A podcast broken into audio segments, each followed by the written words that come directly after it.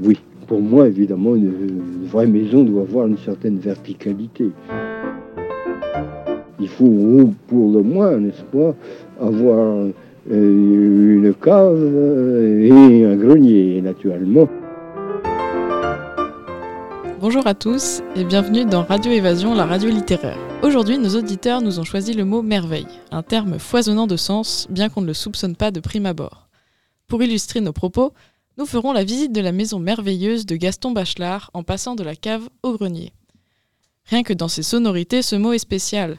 Merveille. Ce mot brille, il emmène, mais comme nous pourrons le voir, il faut se méfier de ces belles choses parfois amères. Mathias, peut-être pouvons-nous commencer avec une petite étymologie. Alors attention, nous descendons à la cave. Si nous fouillons dans la vieille étagère d'essence poussiéreux, nous remarquons que merveille tient son origine du mot latin mirabilia, soit chose admirable ou chose étonnante, selon le Larousse. C'est de cette ancienne signification que merveille tire sa connotation si positive. Mais étonnamment, merveille n'a pas toujours eu le sens qu'on lui connaît aujourd'hui. En effet, durant le Moyen Âge, merveille avait une connotation très péjorative, qui définissait alors un phénomène irréel, miraculeux mais horrifique, comme quelque chose qui ne devrait pas être. Chose surprenante au sens fort, selon l'histoire.fr. Mais qu'est-ce que t'en penses, Morgane euh, T'as pas l'air très convaincu. En effet, non, Mathias, je ne suis pas totalement convaincu par tes propos. Je conçois cette définition du mot merveille, mais toutefois, nous mentons pas. Merveille a totalement perdu cette connotation négative. Montons au grenier que je te montre.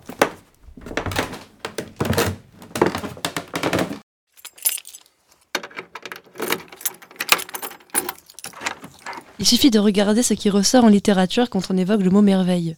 Pense à Lewis Carroll, les contes Perrault ou encore le magicien d'Oz.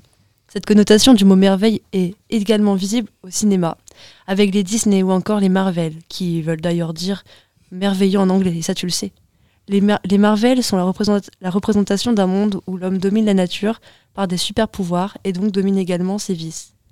Ces contes représentent aux yeux d'enfants naïfs un monde parfait, un monde enviable, et c'est d'ailleurs la stratégie de Walt Disney, vendre du rêve, vendre de la merveille merveille, c'est plus une utopie qu'une chose effrayante, tu ne trouves pas?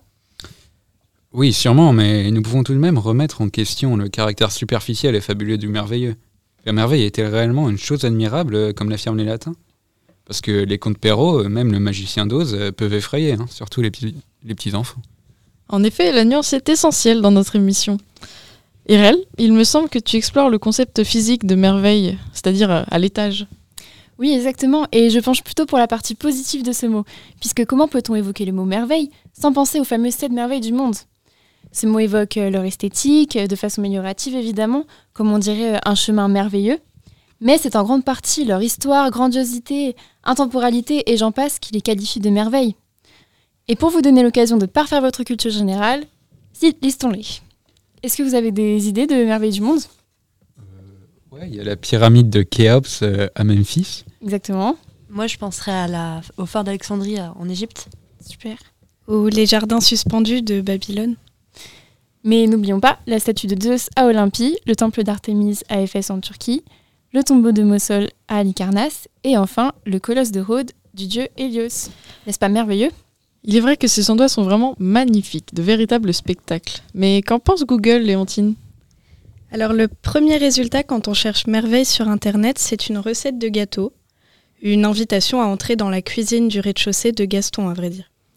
Les merveilles sont des beignets en pâte fine, originaires du sud-ouest de la France et traditionnellement servis pour le carnaval.